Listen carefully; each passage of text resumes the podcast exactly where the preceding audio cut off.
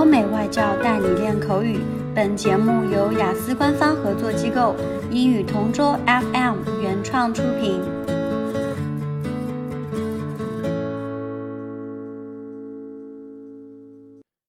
This is English Partner Topic Answers recording.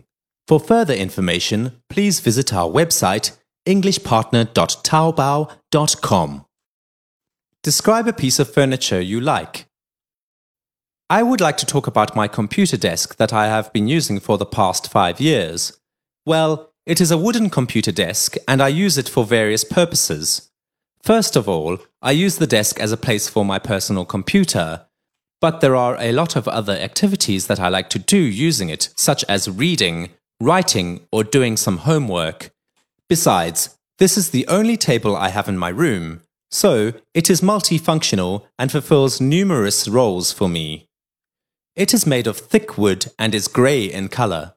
I feel that it must have been made by an artistic carpenter because it also has a small bookshelf at the back, which is extremely useful.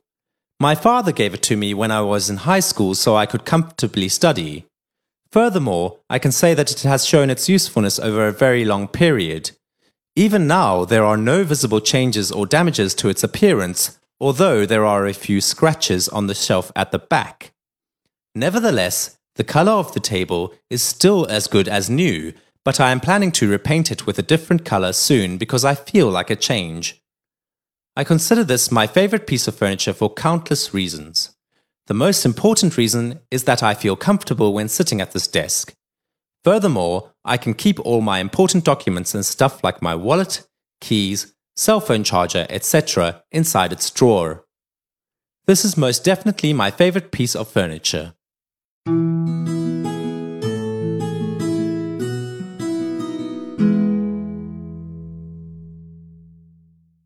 Describe a piece of furniture you like.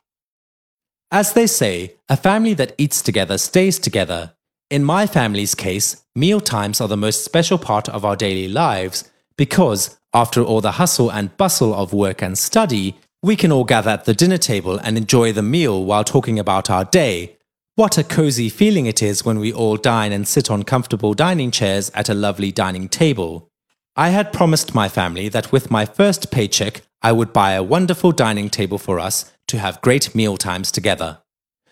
On the day I got paid, I went to an antique shop located near our home, and a very friendly member of staff asked me what I needed, and I told her that I was looking for a dining table with chairs. She smiled and led me to the second floor, and I was amazed at the wide array of dining tables and chairs that were there. Then I saw at the corner of the store the perfect one for our dining room. It was a rectangular varnished table with four lovely wooden chairs. I could imagine my parents, sister, and myself sitting on those chairs and laughing our hearts out while enjoying mom's cooking. When I took a closer look at the furniture, I was even more delighted to see that it had a glass top to serve as protection for the table. I loved this set of furniture so much that I didn't have to think twice about buying it.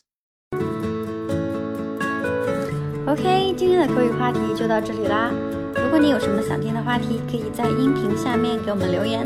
如果你想要获取更多关于雅思学习的内容，可以关注我们的微信公众号“英语同桌”。我们下期再见。